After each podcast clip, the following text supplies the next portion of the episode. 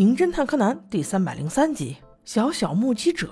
这一集的开头和以前的有一集有点像，就是白给三人团又在某一栋废弃大楼里自导自演的拍戏，看把光彦嘚瑟的又开始指指点点了。但不一样的是，他们的隔壁竟有两个成年人也在白头，而且似乎没有感知到他们的存在。这仨就那么悄悄的躲着，竟然眼睁睁的看着那两个人其中有一个把另一个给杀了。这仨人还真的被咱前三季锻炼的口味有点重啊！竟然目睹杀人没尖叫出来，反而在静静的想这下该怎么办。不没想到先联系一下柯南再说，所以就用他的侦探徽章给柯南打个电话。柯南这会儿倒是悠闲，正在看假面超人呢。接到了步美的电话，瞬间就警觉起来。但是步美两三句并没有把事情说清楚，只是说他们发现这里有人被杀了。当柯南问他到底在哪里的时候，步美却已经离开了现场，而且他的侦探徽章还给丢了。妈呀，你怕不是故意的吧？你给柯南说完在哪再丢呀？那话说，步美为什么要离开杀人现场呢？原来是因为他们三个发现那个凶手想要把尸体给挪走，正在往一辆货车上抬呢。三人当即决定跟上去。这辆货车是一辆带后棚子的大卡车，车上本来就载了很多货物。他们三个悄悄地爬上卡车，躲在那堆货物后面。凶手也是个大意，竟然没有发现。等到车开了以后。步美这才意识到自己的侦探徽章给丢了，这蛤蟆大脸联系不上柯南了呀！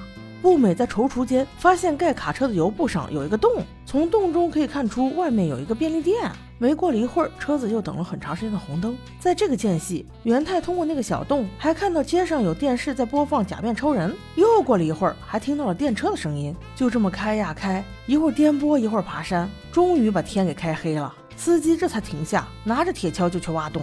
这回这仨倒也机灵，心里都清楚这是给尸体挖洞去了，于是好好躲着，默默的没有出声。就这么顺利的等到了司机往回开车，终于又回到了一个很长时间的等红灯的地方。这仨瞅准机会，竟在这个空隙跳下了车。光彦还不忘记下了车号，真是绝！对于一个真正的小学一年级的孩子来说，能记着这个真的是很厉害。步美在第一时间给柯南回了电话。此时距上一次通话已经过了三个多小时了。柯南像一只热锅上的蚂蚁，在家急得团团转。我说你这么着急，你不能用一下你那个眼镜，看一下那个侦探臂章的定位吗？真是聪明一世，糊涂一时啊！这会儿好不容易接到了步美的电话，心中的大石头也算是落了下来。长话短说之后，大家约定明天一早去命案现场细说。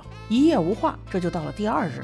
不仅柯南去了现场，小五郎叔叔也去了。叔叔虽然总是工具人，但是没有他也确实不行。关键时刻是要给我们撑场子用的。小五郎叔叔很快就用昨天晚上的车号查到了那两个人所在的公司，叫仓田货运。他们很快赶到现场，这才发现原来这家公司还挺大。三个娃从墙上挂的照片一眼就认出来，昨天晚上 battle 那俩人到底都是谁？通过他们的员工介绍，这才知道一个是他们的老板，一个是他们的董事。奇怪的是，今天早上这俩人都没来上班，所以说到底这俩人谁杀了谁，现在也不一定。员工还提到说，董事的太太今天早上打电话来问董事昨天晚上为啥没回家。